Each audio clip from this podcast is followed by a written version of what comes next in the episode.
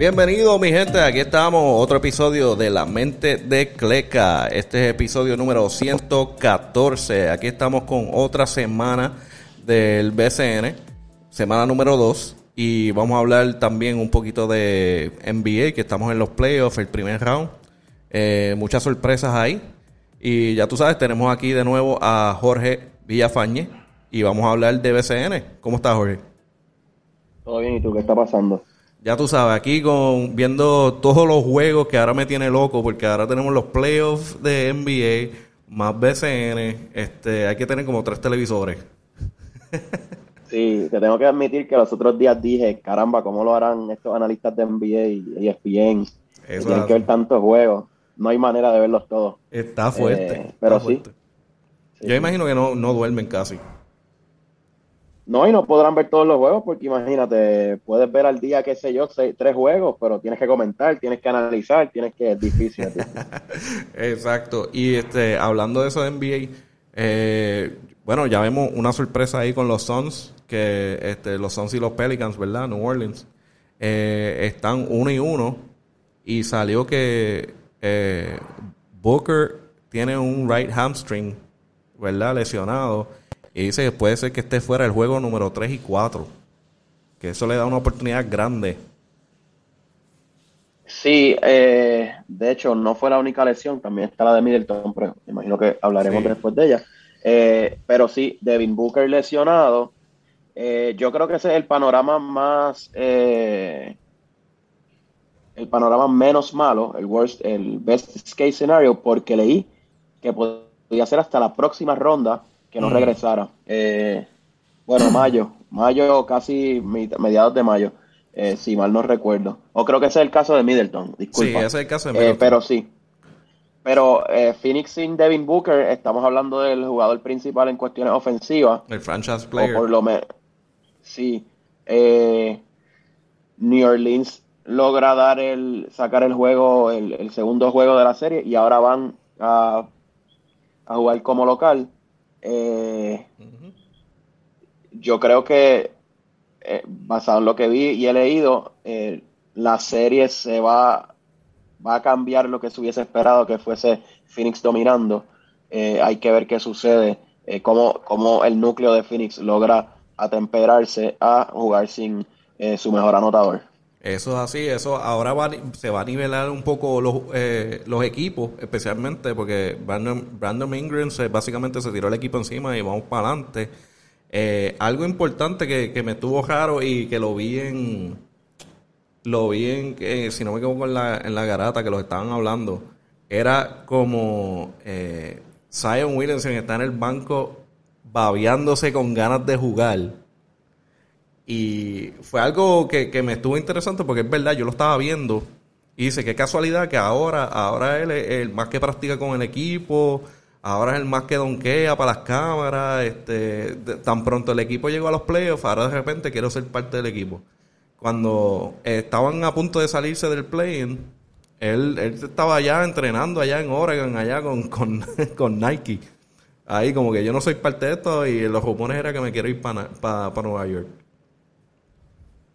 Mira, en realidad yo, eh, eh, Zion es un chamaco ahora mismo no sé si lleva, este era su segundo año en la liga.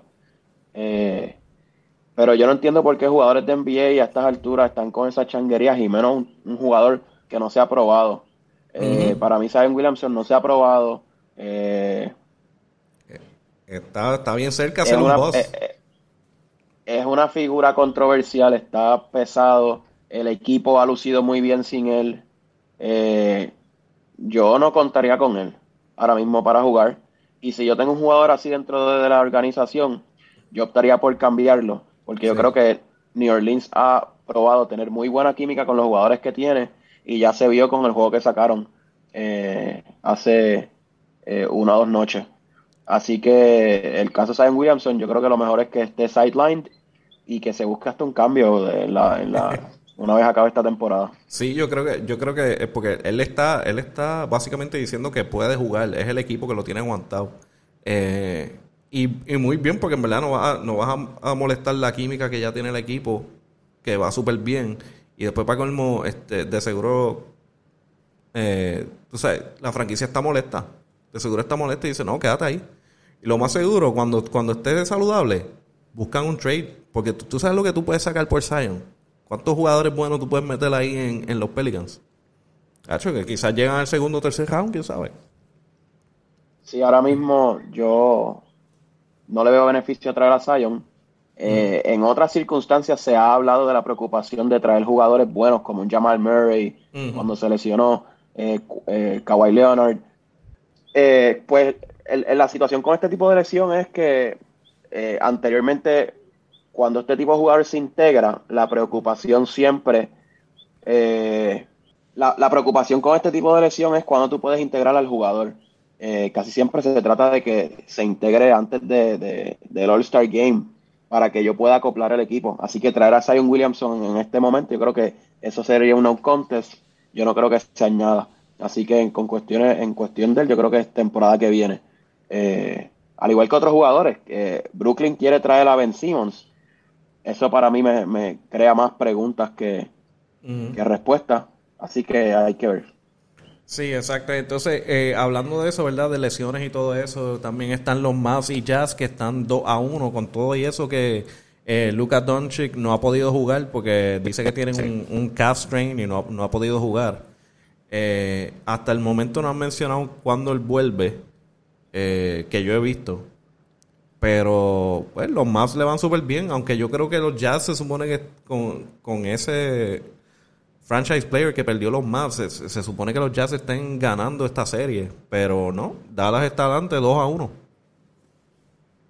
Yo creo que Utah, si se, si de eliminarse ahora en esta postemporada, que es lo que parece ser, yo creo que ya va a ser momento de un rebuilding porque ellos llevan apostando este núcleo, caramba, por varios años ya. Donovan Mitchell lleva varios años ya. Firmaron a Mike Conley eh, Rudy Gobert.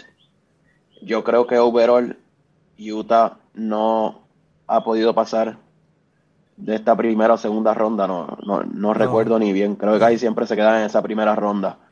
Así que yo creo que Utah, perdiendo con un equipo de Dallas sin Luka Doncic, sí. Eh.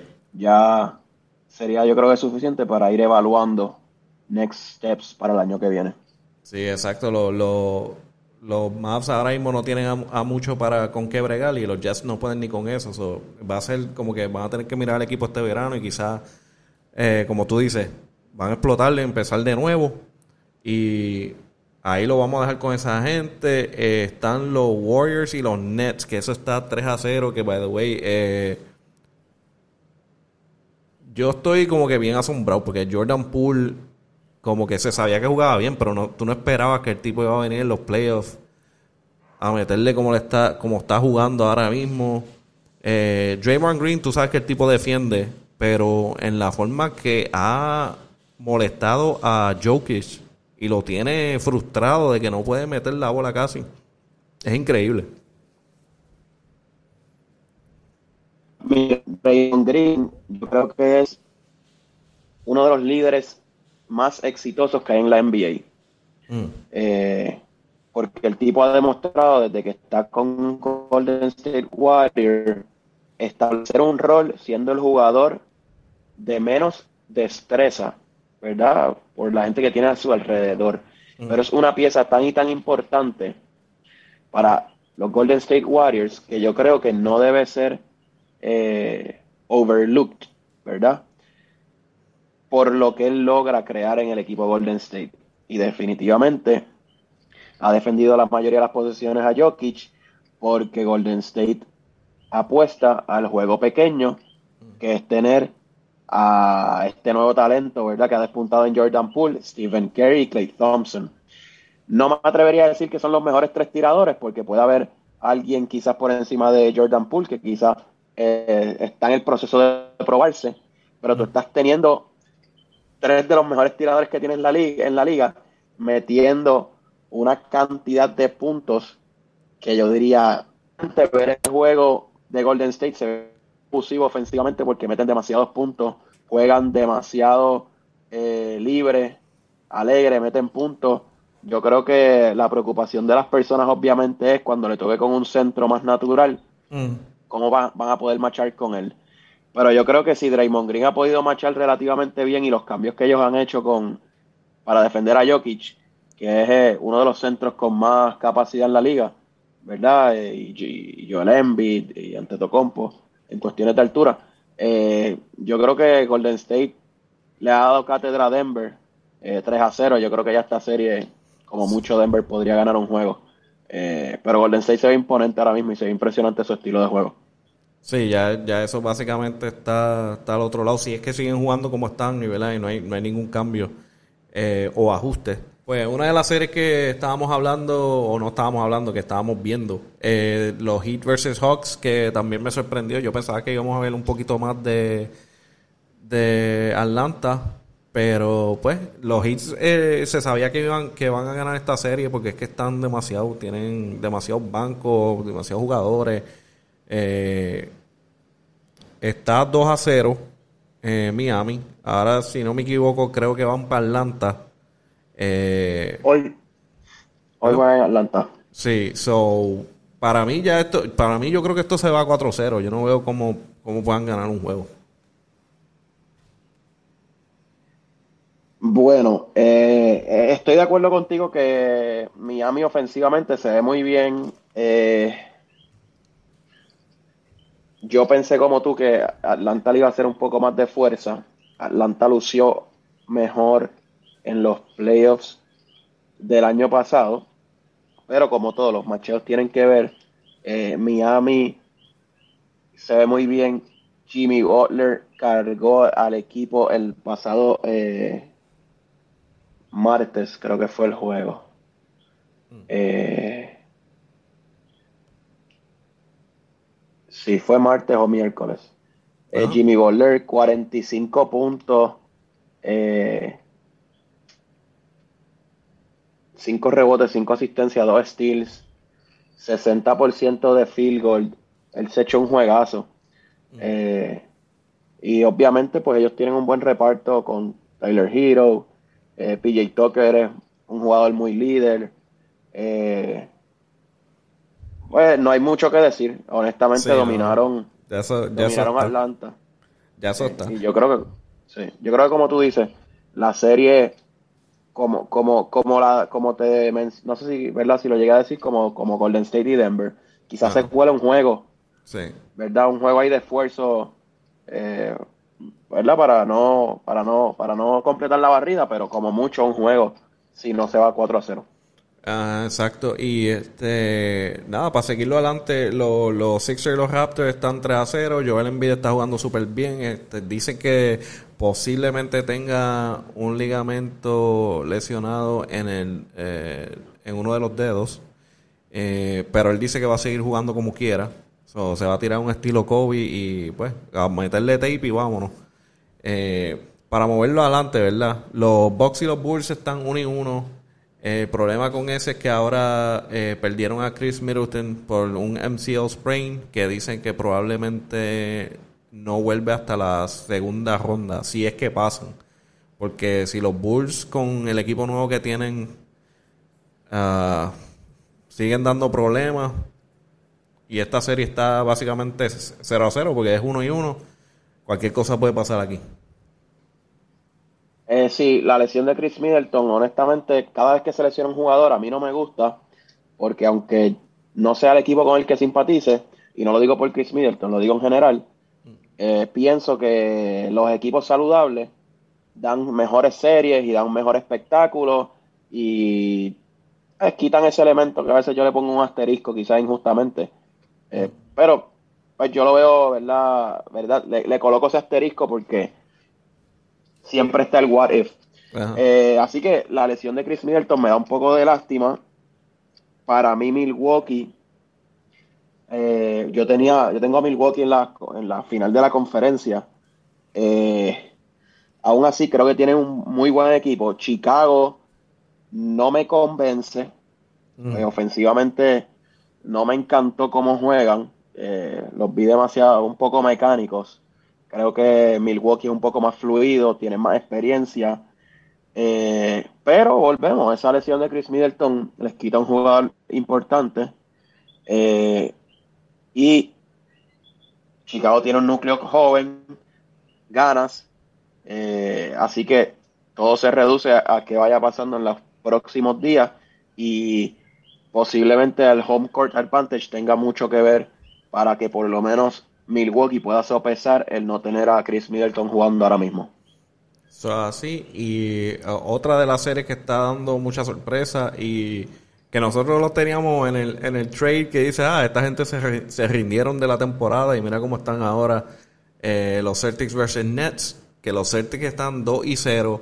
Eh, han implementado una defensa dura contra Kevin Durant. Uh, el, el, plan, por lo que he escuchado de ellos, es básicamente hacerlo trabajar en, en, los, en los dos lados, ofensiva y defensiva para que no descanse en ningún momento y cansarlo lo más posible. Eh, otra cosa que he visto en las jugadas de defensa es que ellos aseguran de siempre tocar a Durán. Eh, sea él eh, tratando de ponerse en posición o cambiando de lado de gancha, ellos aseguran que por lo menos un jugador toque a Durán, sea eh, no agresivo, pero sino hacérselo difícil transicionar. Que vi uno en el cual hicieron un, un pick para hacer el switch automáticamente Celtics ya sabían que el switch venía. Hicieron el switch, ya tenían el cuerpo pegado a Durán. Cuando Durán estaba cambiando de la pintura para el lado izquierdo, otro jugador de los Celtics se aseguró en echarse para atrás para meterse en el medio de su, de su línea, donde él tuvo que básicamente empujarlo para el lado para poder llegar. So, él está, lo están haciendo trabajar en todo momento para que cuando él llega a, ese tiro de Jumpa no le quede nada. Y le ha funcionado. La cosa es ver cómo ¿ves? una superestrella como Durán y el equipo eh, hacen los ajustes para poder este, tener el Durán de, de superestrella que, que, mete bola. Eh, no creo que tengan el coach para eso, pero sí tienen la estrella.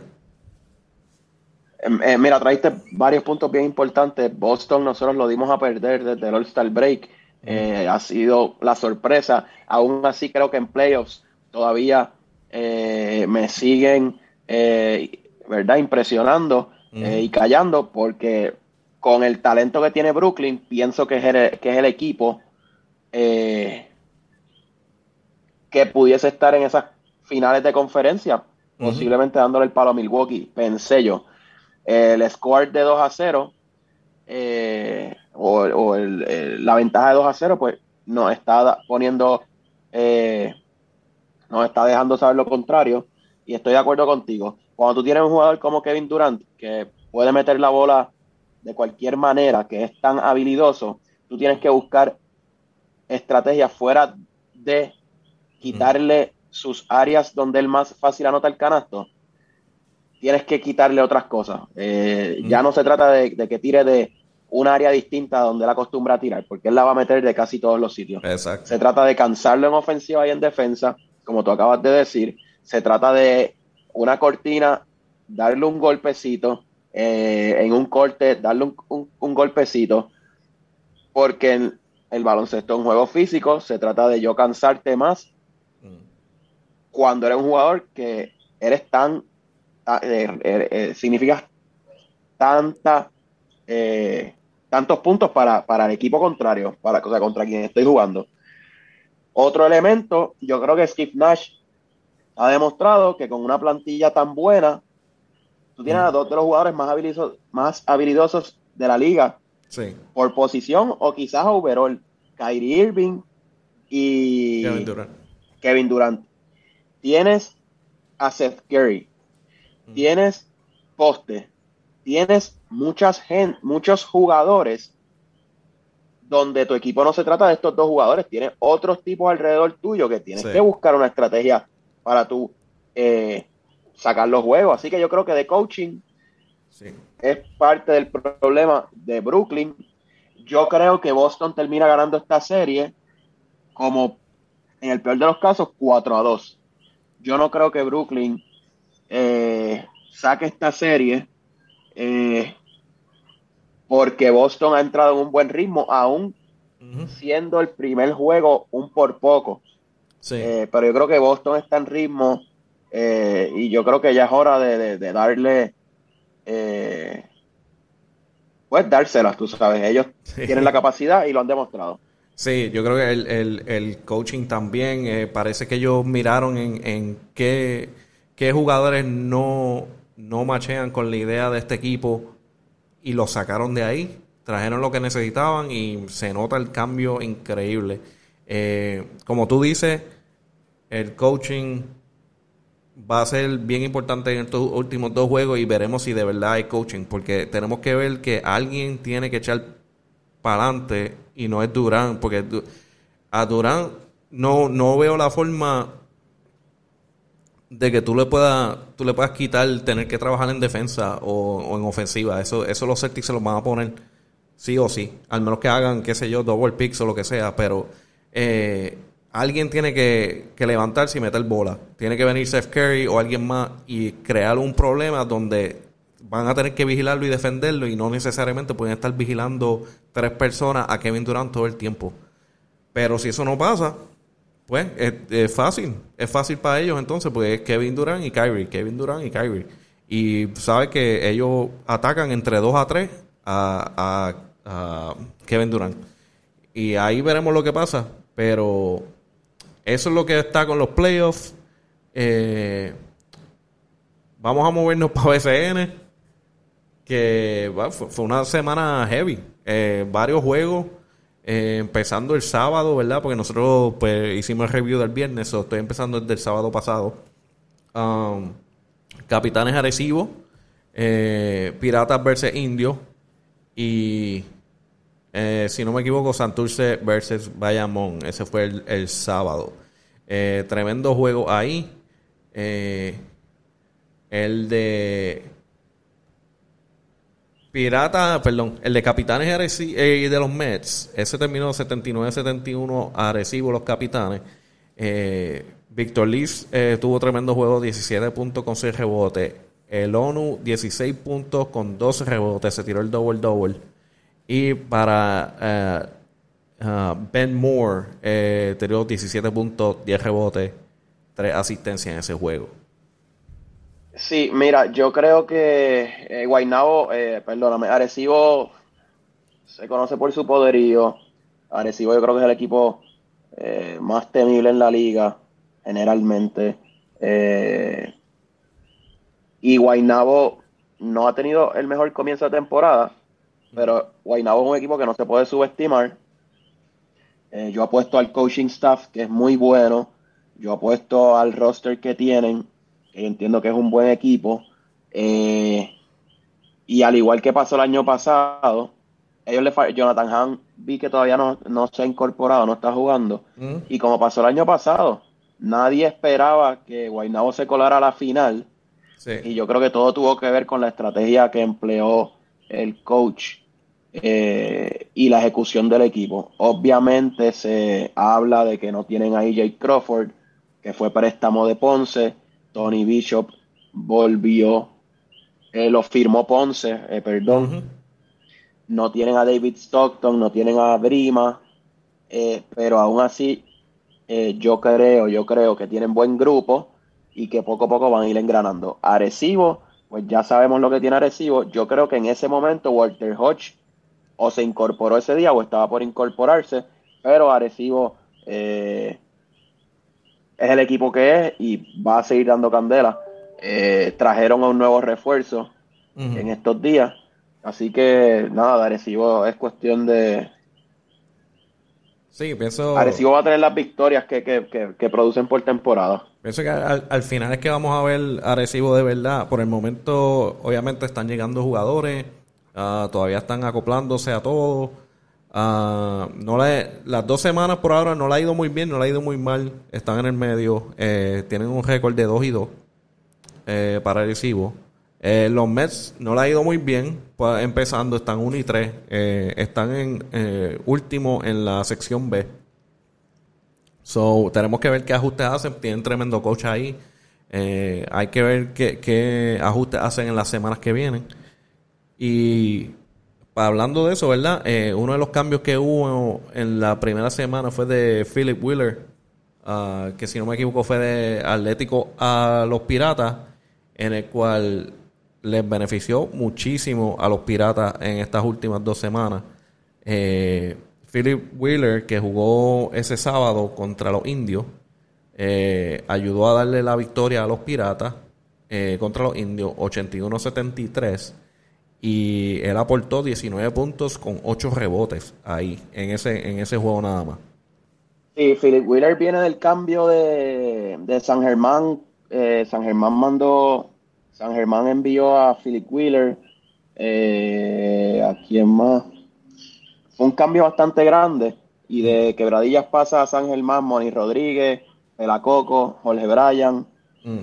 Eh, entonces, Gary, Gary Brown también pasa de San Germán a, a Quebradillas. un rebuilding process. Ni siquiera ha llegado. ¿Verdad? Gary Brown todavía no se ha reportado. Sí, exacto. Entonces, Quebradillas. Quebradillas está primer lugar. Primer lugar en la división A. Yo creo que sigue siendo el equipo que sigue sorprendiendo. Eh, porque la semana pasada hablamos de que estaba sin un point guard armador. Eh, pero le dieron el palo esta semana a Recibo. Philip Wheeler eh, les echó 26 puntos. Cabe señalar que Philip Wheeler es de nuestros jóvenes prospectos. Cumple 20 años, creo que el domingo. O sea, él todavía tiene 19 años. Y le echó 26 puntos a, Arecibo. Eh, Quebradilla saca el juego contra Arecibo en Quebradilla. Eh, mm. Y yo creo que están haciendo el caso para ser de los equipos que nadie esperaba que estuvieran en el top, porque la semana que viene o la próxima, de aquí a dos semanas, se incorpora Gary Brown. Sí, otro caballo. Leí, un jugador de apellido Harris, si no me equivoco, y Isaiah Piñero, eh, Piñeiro vendría en junio. Así que con esos, por lo menos con los dos jugadores nativos de la selección nacional, y ya este resultado que tienen de 5 y 1, ellos han sacado los juegos más importantes que había que sacar, que era con el equipo incompleto. Exacto. 5 y 1. O sea que ellos están ya sólidamente en el primer lugar a un juego de Ponce Sí. Eh, así que Quebradilla yo creo que ha sido el equipo que lleva sorprendiendo estas primeras dos semanas y que hay que mantenerlo ahora en la ecuación de los equipos top de la liga, aunque no, eh, no haga, no cuadre del todo ese panorama. Sí, por el momento así, así es que se está moviendo la cosa ahora en la segunda semana, que están 5 y 1. Eh, viste, eh, ellos fueron contra los indios, que los indios no le ha ido muy bien. Ellos todavía no han tenido una victoria en lo que van de dos semanas del BCN. Están 0 y 4. Eh, se puede decir que eh, los indios, por el momento, están últimos en la liga. Sí, Mayagüez yo no los he visto jugando. yo creo que no, no los he visto jugando, así que no me atrevería a, ver un a, poner un panorama sobre el futuro de ellos, pero yo creo que sí, que es un equipo que, está pasando trabajo eh, para sacar victoria. Pero aún así, hay cuatro equipos más que solo lo que tienen es una victoria. Así que, o quiere decir que no está del todo, no, no todo está perdido. estamos en la eh, segunda semana todavía. Sí, ellos trajeron, trajeron ahora a Terrence Jones, que fue refuerzo de Guaynabo en la burbuja. Un poste muy bueno, jugó en la Universidad de Kentucky, jugó en Houston Rockets. Eh, entiendo que en China es un buen jugador. Hay que ver qué hay alrededor de él y cómo el equipo puede por lo menos ir empezando a dar una o dos victorias. Con una victoria que den ya están en teoría en la pelea, ¿verdad? Eh, no, es que la, la segunda semana, o hay break. Claro, pero obviamente una tendencia de 0 a 4, eh, pues no es del todo positiva porque hay, hay más fuera del récord, está el aspecto psicológico de los jugadores, el coach es nuevo, eh, así que hay factores que te pueden eh, quitar ese, ese, esa cohesión que hace falta para pasar de 0 y 4 a quizás sacar 1 dos, tres juegos en las próximas semanas. Sí, y entonces, uh, parte de, ¿verdad? de los juegos de esta semana eh, estuvo Santurce de eh, Cangrejeros, o sea, los Cangrejeros de Santurce, eh, que eh, tuvo como un despertar de, de JJ Barea, en el cual se fue 26 puntos, si no me equivoco, ah, hace unos días y ayer metió 18. Eh, déjame, déjame confirmar eso, no estoy seguro. Sí, fueron, eh, entiendo que a Guaynabo le echó esos 26 puntos como tú dijiste, le ganaron por 5 y ayer fueron a San Germán, también se echó un muy buen juego. Eh, Santurce ha demostrado, a mí el, roster de Santurce me gusta. La preocupación es con los poingares, porque están entrando, porque, ¿verdad? Por la edad. Aún así, yo creo que, que, bien cuidados van a rendir la temporada. José Juan es un guerrero y Filiberto eh, de igual manera. Eh, son dos tipos que están jugando baloncesto porque saben que pueden y porque van a dar el nivel, el máximo nivel. Una de las cosas que a mí me preocupaba de Santurce, a mí no me encantó cómo se estaba, cómo estaba jugando Rakim Christmas. Ajá. Eh, porque entiendo que estaba perdiendo muchos balones, eh, no estaba anotando debajo del palo ciertas veces. Y entiendo que ya se anunció un cambio por él. Así que hay que ver cómo se incorpora el nuevo refuerzo. Si llega ese otro refuerzo que logre tener una presencia sólida el palo, que pueda echar con tipos como Thomas Robinson, eh, Devon Jefferson, eh, tipos grandes así, pues Santurce va a mantenerse sólido. Eh, porque ya tiene puntos en Jean Clavel, en Isaac Sosa, José Juan mete la bola, eh, Visier, para mí es un refuerzo muy dinámico, muy bueno. Eh, así que Santurce yo creo que si, si logran traer un poste o un reemplazo bueno para, esa plaza de, centro, se van a mantener. Eh, ahora mismo está en tercer lugar en la sección B, yo creo que se pueden mantener ahí eh, por el resto de la temporada. Por el momento van bien, Santurce está 3 y 2 eh, en la posición número 3 en la sección B. Pero como tú dices, eh, van a hacer cambios, están empezando ya la segunda semana, tienen tremendos jugadores que una vez ellos se acoplen full, eh, van a ser un problema en los playoffs, pienso yo. Eh, claro, hay otro, esta liga en verdad, este, esta temporada tienen, los equipos metieron mano. esto va a ser una competencia en los playoffs. En especial hablando de los cariduros de Fajardo, que vinieron, vinieron fuertes. Ahora mismo están 3 y 1 en la sección B, número 1 en posición. Entiendo que les va súper bien a ellos. al igual que los, Leones de Ponce van 4 y 1 ahora mismo. No, no puedo decir que he visto muchos juegos de ellos eh, como tal para decir que eh, va a ser uno de los últimos que vamos a ver en las finales. No creo, eh, pero van a ser un problema. básicamente Fajardo eh, que están número uno en la sección B, que están 3 y 1 y van a ser un problema, entiendo yo, en los playoffs, especialmente. En la temporada completa van a ser un problema porque eh, el mismo juego de esta semana entre Carolina y ellos, eso fue peleado a overtime. Entonces, eso fue fuerte.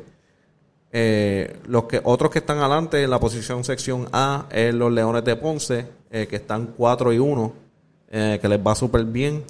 Ah, no sé cómo eso se dará al final de la temporada, ¿verdad? Yendo para los playoffs, pero eh, veremos.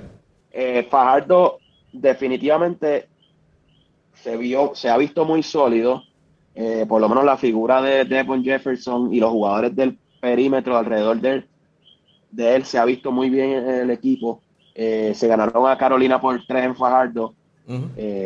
yo creo, ¿verdad? Que aquí la sorpresa es que Ponce fue y le, Ponce le ganó y pues los dos equipos solo lo que tienen es una derrota. Yo creo que Ponce también tiene muy buen equipo. Yo no los he visto jugar completo, o sea, no he visto un juego completo, eh, así que no he visto del todo su ofensiva. Algo definitivamente sabemos que le falta John Holland y Guillermo Díaz, así que se pueden poner mejor.